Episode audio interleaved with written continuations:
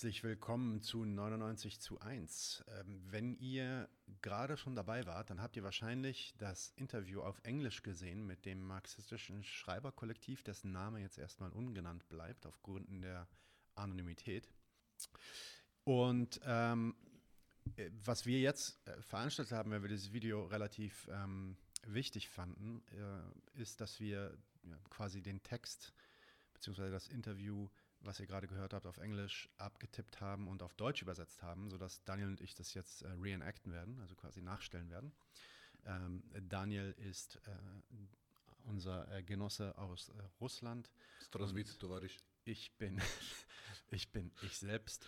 Und äh, genau, ich werde einfach die Fragen mehr oder weniger genauso stellen, zumindest so wie sie geplant waren. Da gab es so ein paar Fragen auch in der englischen Session, die dann noch so ein bisschen spontaner waren. Das lassen wir jetzt weg ähm, und halten uns quasi an das Skript. Und dann habt ihr zumindest den Inhalt äh, des Gesprächs auch nochmal einmal auf Deutsch, falls ihr es auf Englisch nicht so richtig hinbekommen habt. Also, bevor wir über die aktuelle Ukraine-Krise sprechen, vielleicht ein paar einleitende Fragen. Könnt ihr uns etwas über die historische Entwicklung der kommunistischen Linken in Russland erzählen und wie sie sich in den Jahren seit dem Fall der UdSSR verändert hat? Wie ist der aktuelle Stand der kommunistischen Bewegung in Russland und ohne eure Anonymität jetzt zu gefährden, wo seht ihr euch in dieser Situation? Nun, es macht Sinn, mit der zweiten Frage zu beginnen. Wie in allen anderen Ländern der ehemaligen Sowjetunion bewegt sich die kommunistische Bewegung in Russland auf dem Niveau von Hobbygruppen. Wir haben jetzt keine echten kommunistischen Parteien in unserem Land. Eigentlich gibt es seit dem Zusammenbruch der kommunistischen Partei der Sowjetunion, KPDSU, keine mehr. Dann können wir zur ersten Frage über die Entwicklung der kommunistischen Bewegung im postsowjetischen Russland kommen. Nach dem Untergang der KPDSU blieb nur noch ihr leerer Kokon übrig. Wir meinen die Kommunistische Partei der Russischen Föderation. Über 30 Jahre hinweg diskreditierte sich die KPRF vollständig und wurde buchstäblich zur linken Hand des herrschenden Regimes. Obwohl die Kommunistische Partei weg ist, ist die Forderung nach Gerechtigkeit nie verschwunden. Diese Forderung nahm viele seltsame und schizophrene gesellschaftliche Formen an, angefangen von rotpatriotischen Rollenspielern, und Nationalbolschewiki bis hin zu den sozialen Bewegungen Essenz der Zeit, Neuer Sozialismus und nationale Befreiungsbewegung. Aus den Trümmern der KPDSU entstanden einige Organisationen. Die KPRF war nur eine davon. Eine andere war die sogenannte Russische Kommunistische Arbeiterpartei, RKAP. Die RKAP war damals wahrscheinlich die kritischste der postsowjetischen Behörden unter den Nachfolgern. Unter ihrer Führung brachen in den 90ern und frühen 2000er Jahren massive Arbeiterstreiks aus. Aber sobald die sogenannte Stabilitätsphase begonnen hatte, ging die Zahl der Streiks deutlich zurück und die Forderung nach Organisierung der Massen nahm ab. Neben den Nachfolgern der KPDSU gab es auch kleinere Organisationen, die während der Perestroika entstanden waren, wie die Revolutionary Workers Party. Grob gesagt riefen die meisten von ihnen zum Aktivismus auf und verteilten Flugblätter in der Nähe von Fabriken und kopierten die Praktiken vom Anfang des 20. Jahrhunderts. Sie vernachlässigten jede theoretische und ideologische Arbeit. Aber das sind alles Relikte der Vergangenheit. Das ist sozusagen der Geist eines Toten, der in einem Haus herumläuft. Die echte Weiterentwicklung eines kommunistischen Denkens sowie die Vorbereitung zukünftiger Praktika erfolgt entweder in politischen Vereinen und Zirkeln oder durch individuelle Selbstbildung. Um die Wende des vorigen Jahrzehnts hat die russische Linke verstanden, dass marxistische Gruppen genau das sind, was sie brauchen. Aber auch hier gibt es große Meinungsverschiedenheiten. Viele Leute lesen nur bekannte Theoretiker und studieren grundlegende Ideen. Sie versuchen nicht, die Theorie zu aktualisieren. Nur wenige marxistische Gemeinschaften gehen bewusst an Bildung heran, indem sie durchdachte Lehrprogramme entwickeln. Wir können zwei oder drei von ihnen nennen, einschließlich uns. Wir verstehen uns letztendlich als wissenschaftliches Magazin. Derzeit gibt es in Russland keine starke Arbeiterbewegung. Die Gewerkschaften sind noch in den Kinderschuhen. Da es also keine objektiven Bedingungen für politischen Aktivismus der Massen gibt, müssen wir an subjektiven Faktoren arbeiten. Menschen und Theorie können uns helfen, angemessene Taktiken und Strategien zu entwickeln. Eine der interessanten Tatsachen, die in Deutschland überhaupt nicht bekannt ist, ist, dass es äh, in Russland eine nominell kommunistische Partei gibt, die sogar in der Regierung vertreten ist. Was ist eure Position zu dieser Partei und wie müssen wir sie verstehen, zumal Putins Regierung ja schon sehr dafür bekannt ist, eine harte antikommunistische Haltung einzunehmen? Wie ihr wahrscheinlich bemerkt habt, sind wir der Parlamentarischen Kommunistischen Partei, das heißt der KPRF, nicht sehr wohlwollend eingestellt. Ja, es gibt eine kommunistische Partei in Russland, die viele Anhänger hat. Obwohl ihre Mitgliederanzahl Jahr für Jahr steigt, ist sie immer noch eine bürgerliche Partei. Versteht uns nicht falsch, wir wollen nicht allen Mitgliedern Tatenlosigkeit und Parasitismus vorwerfen.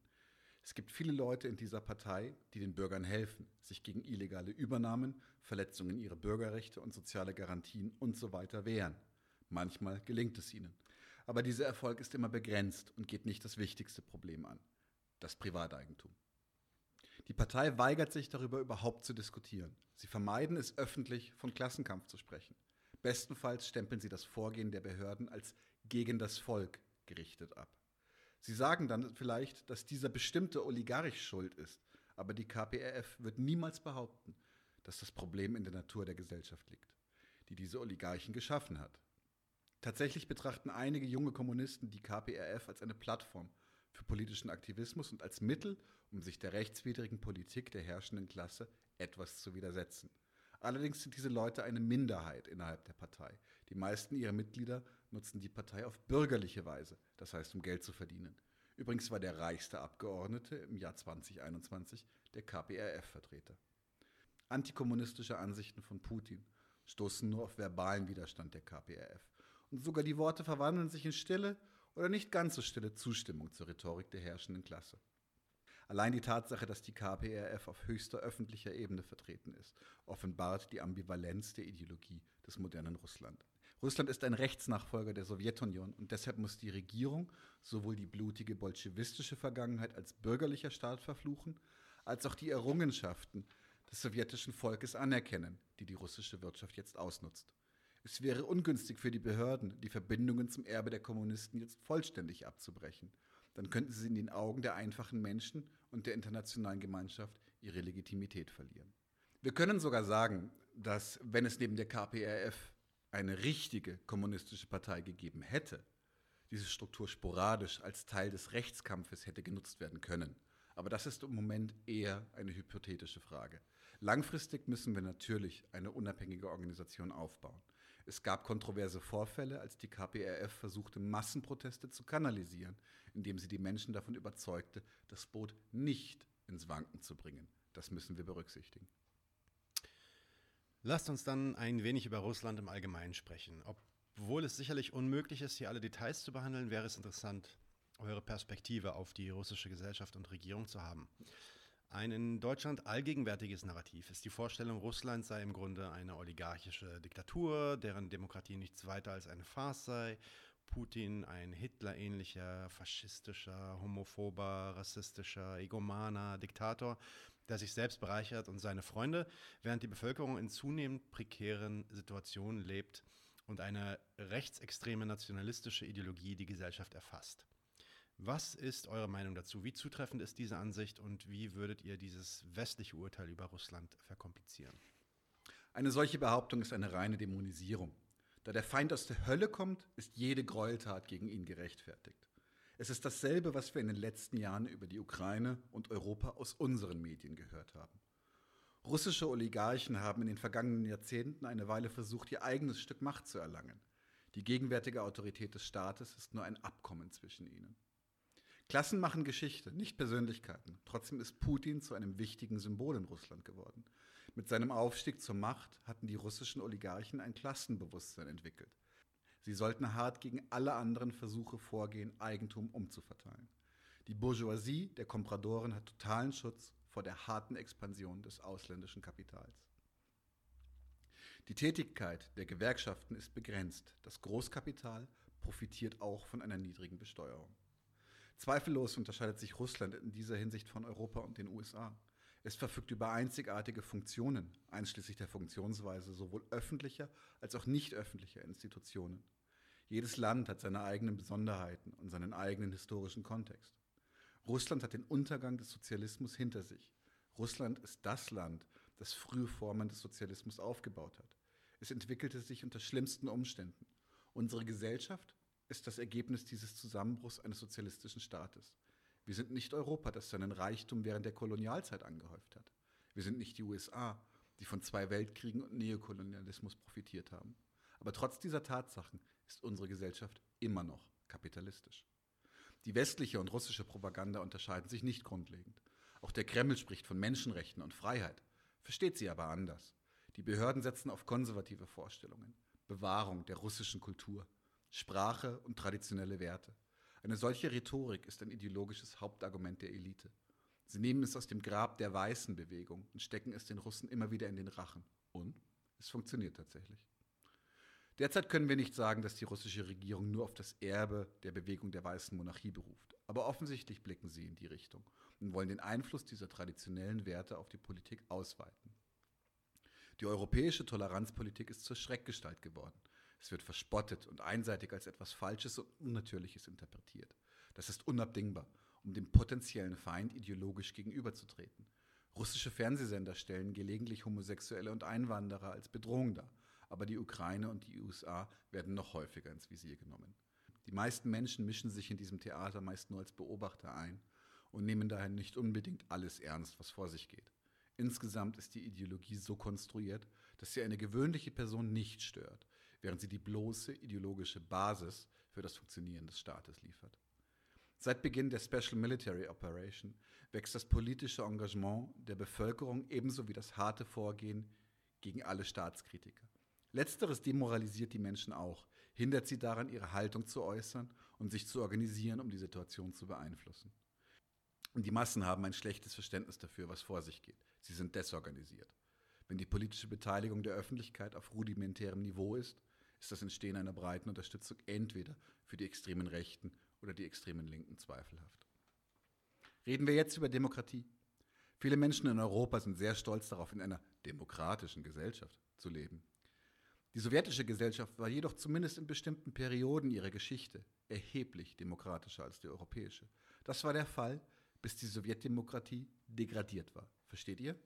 Wir behaupten, dass das Demokratieniveau ein dynamischer Faktor ist. Gleiches gilt für Traditionalismus und Toleranz gegenüber sogenannten Minderheiten. Die Ablehnung der alten patriarchalischen Familie wurde gefördert.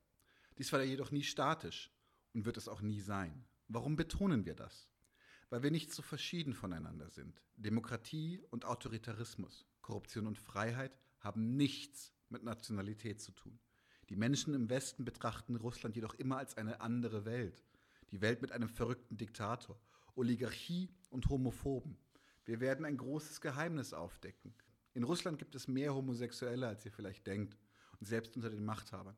Sie stellen ihre Sexualität einfach nicht zur Schau. Es gibt also kein Problem damit. Die ganze Vorstellung, Russland sei eine Art Mordor, ist in erster Linie heuchlerisch. Es trennt nur die Arbeiter verschiedener Länder. Einige Marxisten behaupten, dass Russland keine imperialistische Kraft sei, dass nur die US-Hegemonie als Imperium qualifiziert ist, quasi. Ähm, da die Produktivität in Russland niedrig und der Einfluss des Finanzkapitals nicht stark genug ist, wird argumentiert, dass zumindest Lenins Definition des Imperialismus auf das heutige Russland nicht zutrifft. Was ist eure Analyse hier? Was ist aus eurer Sicht Imperialismus an sich? Wie hilfreich oder nicht hilfreich ist das Konzept und wie passt, auf, wie passt das Konzept auf äh, Russland? Geringere Produktivität und geringerer Einfluss des Finanzkapitals im Vergleich zu den USA bedeuten nicht, dass Russland kein imperialistisches Land ist. Ausschlaggebend sind hier die genauen Eigenschaften, von denen du bereits einige erwähnt hast. Quantitative Unterschiede sind für den zeitgenössischen Kapitalismus üblich, da ungleiche Entwicklung eines seiner Hauptmerkmale ist. Die meisten russischen marxistischen Akademiker definieren Russland entweder als ein Land der kapitalistischen Peripherie oder ein Land in einer Übergangswirtschaft. Wir finden selten, dass Russland als imperialistisches Land beschrieben wird. Das liegt daran, dass die meisten dieser Werke vor Mitte der 2010er Jahre geschrieben wurden. Es gibt nur sehr wenig aktuelle Analysen. Wann wurde Russland wirklich imperialistisch? Das ist eine offene Frage. Waren die frühen 2000er dieser Meilenstein? War es die Mitte der 2000er oder die der 2010er? Es ist jetzt nicht wirklich wichtig, weil Russland heutzutage alle Merkmale einer imperialistischen Wirtschaft aufweist. Wir erleben die Entstehung des regionalen Wirtschaftsblocks, in dem die russische Bourgeoisie dominiert. Die größte russische Bank, SBER, hat sich bereits in ein diversifiziertes Unternehmensnetzwerk verwandelt, zu dem auch einige Produktionsunternehmen gehören. Russische Unternehmen ziehen Kapital aus Lateinamerika und Afrika ab. Immerhin haben wir die aggressive Rhetorik der letzten zehn Jahre, die Versuche, sich in die inneren Angelegenheiten der Nachbarländer, zum Beispiel Kasachstan, einzumischen und die Gebietsansprüche der allseits bekannten Nachbarsrepublik. Es gibt viele Gründe, Russland als ein Land mit imperialistischem Charakter zu betrachten. Bis jetzt wurde die eingehende Analyse des imperialistischen Charakters der russischen Wirtschaft jedoch nur von einigen nicht-akademischen Marxisten im Internet nur in den letzten fünf Jahren bewertet. Eine umfassende Studie über das Wesen des russischen Kapitalismus und Imperialismus steht noch aus. Lasst uns dann zum Schluss äh, dieser Einführung äh, zu Russland nochmal etwas tiefer auf das Phänomen der extremen Rechten in Russland eingehen. Viele westliche Journalisten und Kommentatoren ignorieren oder spielen die Rolle ähm, und Bedeutung rechter, hypernationalistischer und faschistischer Elemente in der Ukra Ukraine herunter. Und oft verwenden sie dabei Whataboutism und verweisen auf die ja faschistische Natur Russlands. Ähm, ein Beispiel dafür ist immer dann diese Wagner-Gruppe, die ähm, als Beispiel her herhält ähm, für den Einfluss von Faschisten in der russischen Gesellschaft. Welche Rolle spielt der Nationalismus oder der Faschismus in der aktuellen Situation in Russland und was sind äh, ihre materiellen Gründe und Umstände? Nationalismus ist ein inhärentes Merkmal jedes bürgerlichen Staates. Es ist ein Produkt einer Volkswirtschaft. Der Faschismus ist eine extreme Form des Kapitalismus, die darauf abzielt, die Arbeiterbewegung zu unterdrücken. Obwohl es einige Anzeichen für den aufkommenden Faschismus in Russland gibt, ist es noch verfrüht, das Land als Ganzes wirklich faschistisch zu bezeichnen. Die nationalistischen Gefühle sind ein Phänomen in Russland. Sie befanden sich vor den Ereignissen auf der Krim und im Donbass in einer tiefen Krise. Aber die Drohung einer direkten militärischen Konfrontation mit der NATO hat eine solide Grundlage für ihre Entwicklung geschaffen. Leider werden die außenpolitischen Maßnahmen der Regierung von den Massen weitgehend unterstützt. Die meisten russischen Bürger teilen paternalistische Ansichten, träumen von einem Staat, der so mächtig ist wie das russische Reich oder die Sowjetunion. Viele Menschen haben eine sehr eklektische Sicht auf die Geschichte und setzen daher das Imperium und die Sowjetunion gleich. Beide Staaten werden als eine Einheit, das Imperium, betrachtet. Um das Konzept der russischen Welt zu verbreiten, nutzt die Regierung aktiv die sowjetischen Errungenschaften aus und beraubt sie ihrer sozialistischen Substanz.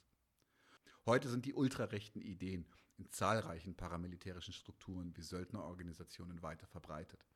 Diejenigen, die für Geld töten und sterben würden, um die Interessen des Kapitals zu verteidigen, sind viel anfälliger für blinde Loyalität und daher anfälliger für faschistische Ideen. Aber hier geht es meist um historische Parallelen zur Wikingerkultur, wo es den Kult des Kriegers gibt. Genau, kurze Zwischennotiz von mir. Das, das äh, Schreiberkollektiv hatte mich damals informiert, dass sie als ähm, ja, russische ähm, Bürger, die natürlich dann auch äh, unter gewissem Druck stehen, ähm, einerseits natürlich anonym bleiben müssen, aber andererseits auch selber niemals sagen dürfen, dass es sich um einen Krieg handelt in der Ukraine. Also das äh, drei äh, Buchstabenwort War durfte nicht benutzt werden. Das wird immer als Special Military Operation bezeichnet. Also spezielle ja, äh, SMO. Sonder, Sondermilitär. Also. Einsatz. Und ähm, dem habe ich mich dann auch angeschlossen und ich habe das dann auch nicht einen Krieg genannt, sondern öfter mal so einen Konflikt oder eine Krise. Äh, und das ist, das ist der Hintergrund dafür. Nur, dass ihr das wisst, damit dieses Video dann auch unseren Genossen da drüben keine Probleme macht. Kommen wir also zum Konflikt in der Ukraine. Ihr wart einer der wenigen Aktivisten, Journalisten, die den Einmarsch in die Ukraine vorhergesagt haben. Bitte erzählt uns von eurer Analyse des Konflikts. Warum geht es eurer Meinung, worum geht es eurer Meinung nach in diesem Konflikt? Wer sind die verschiedenen Parteien? Und was ist letztendlich das Ziel der aktuellen Operation in der Ukraine? Viele russische Marxisten lehnten die Idee ab, dass die spezielle militärische Operation überhaupt stattfinden konnte. Sie nahmen an, dass ein solcher Schritt für die russische Hauptstadt katastrophal wäre und den Status der herrschenden Klasse gefährden könnte. Es war bequemer zu denken, dass der hinterhältige bürgerliche Staat alle Vorteile und Nachteile abwägen würde und sich dann von dem sehr riskanten und erschöpfenden Konflikt fernhalten würde. Tatsächlich nehmen die Konturen wirtschaftlicher Bündnisse zwischen den imperialistischen Ländern bereits Gestalt an. Die Konfrontation entwickelt sich seit mehr als einem Jahr und hier kam ihr logisches Ergebnis, der bewaffnete Zusammenstoß. Wir haben darüber geschrieben, als die Donbass-Republiken von Russland anerkannt wurden. Es war wichtig, denjenigen zu antworten, die hofften, dass das Blutvergießen endlich aufhört oder der anhaltende Konflikt endlich ein Ende findet. Wir wollten ihnen zeigen, dass eine andere Zukunft wahrscheinlicher ist, die, in der wir jetzt leben. Bisher besteht unsere Analyse nur aus einem Artikel über die besagte Anerkennung. Ein umfassendes Verständnis der Ziele und Ursachen des Konflikts zwischen Russland und der Ukraine erfordert eine detailliertere Analyse. Wir können jedoch bereits einige offensichtliche Umrisse dieses Problems bemerken. Beginnen wir mit den nominell externen Faktoren. Die Ukraine verfügt über eine große Menge an natürlichen Ressourcen, einen Industriekomplex, den sie noch aus der Sowjetunion hat. Russische Oligarchen versuchten seit den 2000er Jahren diese Vermögenswerte zu übernehmen. Und sie sind nicht die einzigen, die sie wollen. Aus diesem Grund sieht sich Russland einem so heftigen Widerstand gegenüber aus den USA und der EU. Die westlichen Länder liefern direkt Waffen und bilden die ukrainische Armee aus. Darüber hinaus produzieren Russland und die Ukraine 60 Prozent des weltweiten Neonbedarfs. Neon ist unerlässlich für Mikrochips. Ob die russische Führung diesen Aspekt vorher berücksichtigt hat, können wir nicht mit Sicherheit sagen. Aber es ist eine gute Karte, die man spielen kann. Es bietet die Möglichkeit, Druck auf westliche Politiker auszuüben. Darüber hinaus würde das kapitalistische Zentrum des Weltsystems es vorziehen, es mit einer Bananenrepublik zu tun zu haben, anstatt mit einem Land mit einer autarken Wirtschaft und einer aggressiven herrschenden Klasse. Dieser Konflikt ist ein perfekter Weg, um Russland von innen heraus zu destabilisieren und eine Marionettenregierung an die Macht zu bringen. Deshalb versorgt der Westen die ukrainische Armee so aktiv mit technischer Ausrüstung und Ausbildern. Die interessante Tatsache ist, dass die russische Regierung sich dessen wahrscheinlich bereits im 2014 bis 2015 bewusst war und versuchte, die militärische Lösung in den die, versuchte, die militärische Lösung im Donbass zu verschieben. Warum das gerade jetzt begonnen hat, kann man nur vermuten. Und hier wenden wir uns internen Faktoren zu. Die russische Regierung zerstört seit langem den sozialen Bereich, die öffentliche Bildung und die Wissenschaft. Dies wirkt sich offensichtlich auf die Umfragewerte der Behörden innerhalb Russlands aus. Kriegskonflikte werden oft genutzt, um die Quoten wieder in Gang zu bringen, die Innenpolitik auf legaler Basis zu verschärfen und Bürgerrechte einzuschränken. Keine Zeit zu kritisieren und zu klagen. Wir führen jetzt einen harten Krieg. Das hätte vielleicht funktioniert, wenn der Februar siegreich geendet hätte. Jetzt scheint es nicht klar zu sein. Eines der erklärten Ziele Russlands ist die sogenannte Entnazifizierung der Ukraine. Was ist eure Perspektive darauf? Wie Engels sagte, keine Nation kann frei sein, wenn sie andere Nationen unterdrückt. Es würde ja Sinn machen, mit der Entnazifizierung Russlands zu beginnen, bevor sie in der Ukraine umgesetzt wird. Wir haben bereits gesagt, dass die offizielle russische Ideologie ziemlich ambivalent ist. Das von der Sowjetunion völlig unrechtmäßig geerbte öffentliche Anti-Nazi-Image ist nur Teil dieser Ideologie. Zweifellos haben sowohl Russland als auch Ukraine Anzeichen von Faschismus und Dekommunisierung gezeigt. Aber der Faschismus in seiner Endform, der eine extreme Form des bürgerlichen politischen Systems ist, ist nur möglich, wenn es eine Bedrohung für das eigentliche bürgerliche System gibt. Eine organisierte Arbeiterbewegung, die stark genug ist, dieses System zu stürzen. Das gilt nicht für beide Länder. Wir sollten erwähnen, dass die Faschisierung in der Ukraine weiter ging als in Russland. Wir vermeiden es, mit ukrainischen Marxisten zu kommunizieren und zusammenarbeiten oder sogar Kontakte mit ihnen öffentlich zu machen. Sie könnten zu einem leichten Ziel für rechte Aktivisten werden. Die ukrainische Regierung ignoriert die Angriffe auf Kommunisten. Kiew selbst verbietet kommunistische Symbole und Bücher. Sie verfolgt Kommunisten. Antikommunistische Tendenzen können in jedem Posten, antikommunistische Tendenzen können in jedem postsowjetischen Land gefunden werden. Aber im Gegensatz zu Russland ist der Antikommunismus nicht nur von dem Wunsch getrieben, also ist, aber im Gegensatz zu Russland ist der Antikommunismus nicht nur von dem Wunsch getrieben, antikapitalistische Bewegungen zu unterdrücken. Hinzu kommt die Tendenz, sich von Russland zu distanzieren. Russland gilt als Nachfolger der Sowjetunion und letztere wird jetzt als Gefängnis der Nationen bezeichnet.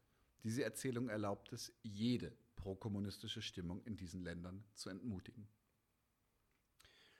Während Russland mit dem Finger auf die NATO und den Westen zeigt und seine Operation offensichtlich als eine defensive Bewegung darstellt, ähm, spielen die NATO und der Westen ihre Rolle in diesem Konflikt herunter und negieren äh, sie und verweisen auf Putin als motiviert durch einen größenwahnsinnigen Machtdrang, Faschismus, irgendeinen Hass oder sonst irgendwelche böse oder dunkle Ideologie, äh, die dann halt eben zu diesem Krieg geführt hat. Wie seht, wie seht ihr diese propagandistischen Narrativen? Die Dämonisierung des Feindes, der Aufstieg des Nationalismus und die Konsolidierung der Menschen unter den Parolen Freiheit, Demokratie und Toleranz. All dies ist nur ein falsches Bewusstsein, wie Engels sagte. Es liegt an der politischen Inkompetenz der Mehrheit der Menschen. Warum ist das so? Nun, dafür gibt es bestimmte Gründe. Wir denken, dass der entscheidende Punkt ist, dass die Menschen einfache Antworten brauchen, die gleichzeitig für die herrschende Klasse bequem sind. Warum bin ich nicht reich? fragt ein deutscher, französischer, russischer oder ukrainischer Staatsbürger. Und jemand antwortet ihm, Russland, Frankreich oder Deutschland ist schuld. Diese Antwort impliziert, dass das Problem gelöst werden könnte, wenn wir einige schlechte Menschen loswerden. Weißt du, falsches Bewusstsein erfordert keine mentalen oder moralischen Anstrengungen. Du magst ein Schurke sein, aber wenn du beweist, dass der Feind noch schlimmer ist, wirst du kein so schlechter Mensch sein. An dieser Rhetorik ist etwas Wahres dran, aber es ist nur ein Teil des Bildes. Seit dem Zusammenbruch des sozialistischen Blocks expandiert die NATO weiter nach Osten. Auch die Haltung der russischen Führung ändert sich ständig. Russland hatte zunächst große Hoffnungen auf eine für beide Seiten vorteilhafte Zusammenarbeit mit dem Westen. Die russische Hauptstadt wollte Teil der neoliberalen Welt werden. Doch je zuversichtlicher die russische Wirtschaft war, desto kritischer waren die Reden Putins gegenüber der westlichen Welt. Sie erinnern sich vielleicht an die Münchner Konferenz 2007. Putin appellierte an die internationalen Rechtsstandards, gegenseitigen Respekt etc. Der Präsident drückte feinfühlig seine Unzufriedenheit mit der Politik des Westens aus. Aber es war eher wie stört uns nicht. Springen nach 2014 und Putin erklärt in Waldai offen, dass das Völkerrecht ein Fake ist und nichts dahinter steckt als die Militärmacht der USA und der NATO.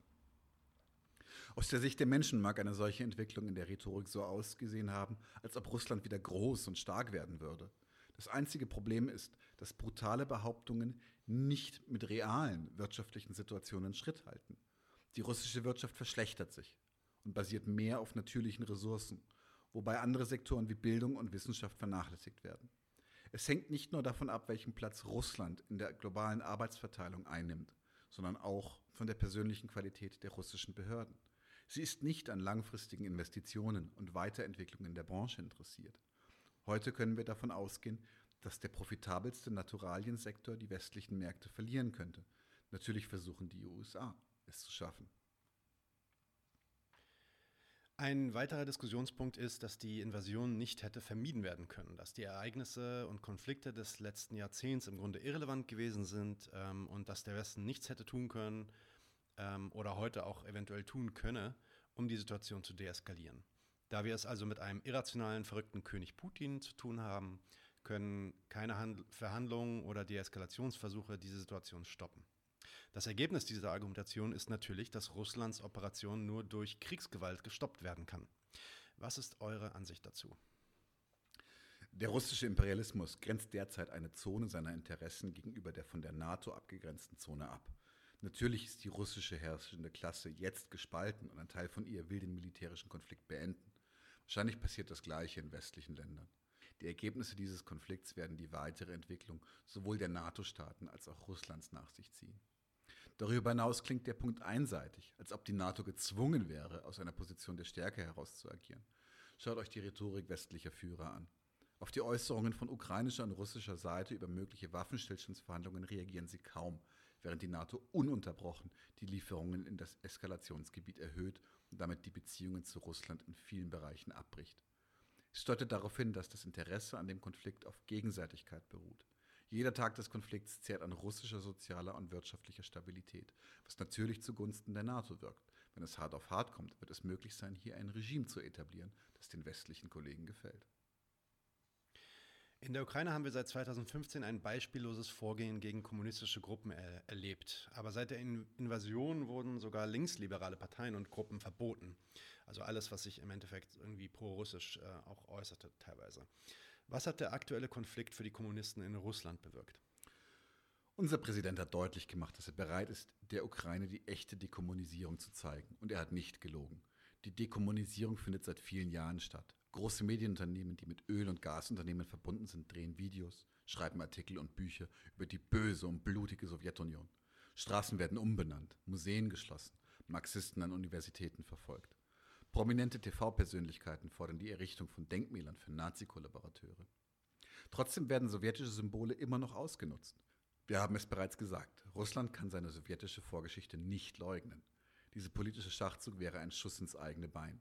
Kommunisten müssen vorsichtig sein. Gewerkschaftliches Engagement wird nicht mehr als Ordnungswidrigkeit, sondern als Straftat verfolgt.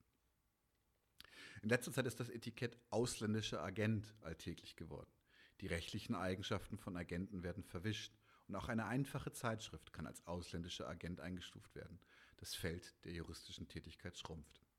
Westliche Medien werden nicht müde, die vielen Friedensdemonstrationen zu zeigen. Zumindest war das vor einiger Zeit noch so, die in Russland abgeh abgehalten werden. Ähm, und vor allem natürlich dann das harte Vorgehen der russischen Polizei äh, gegen diese Demonstranten. Welche Rolle spielt diese scheinbare Friedensbewegung in Russland? Was sind ihre Forderungen und ihre Politik und wie steht ihr denen gegenüber? Antikriegsdemonstrationen sind nicht üblich. Protestierende Menschen sind nicht vereint. Da können wir nicht von einer gemeinsamen Antikriegspolitik sprechen.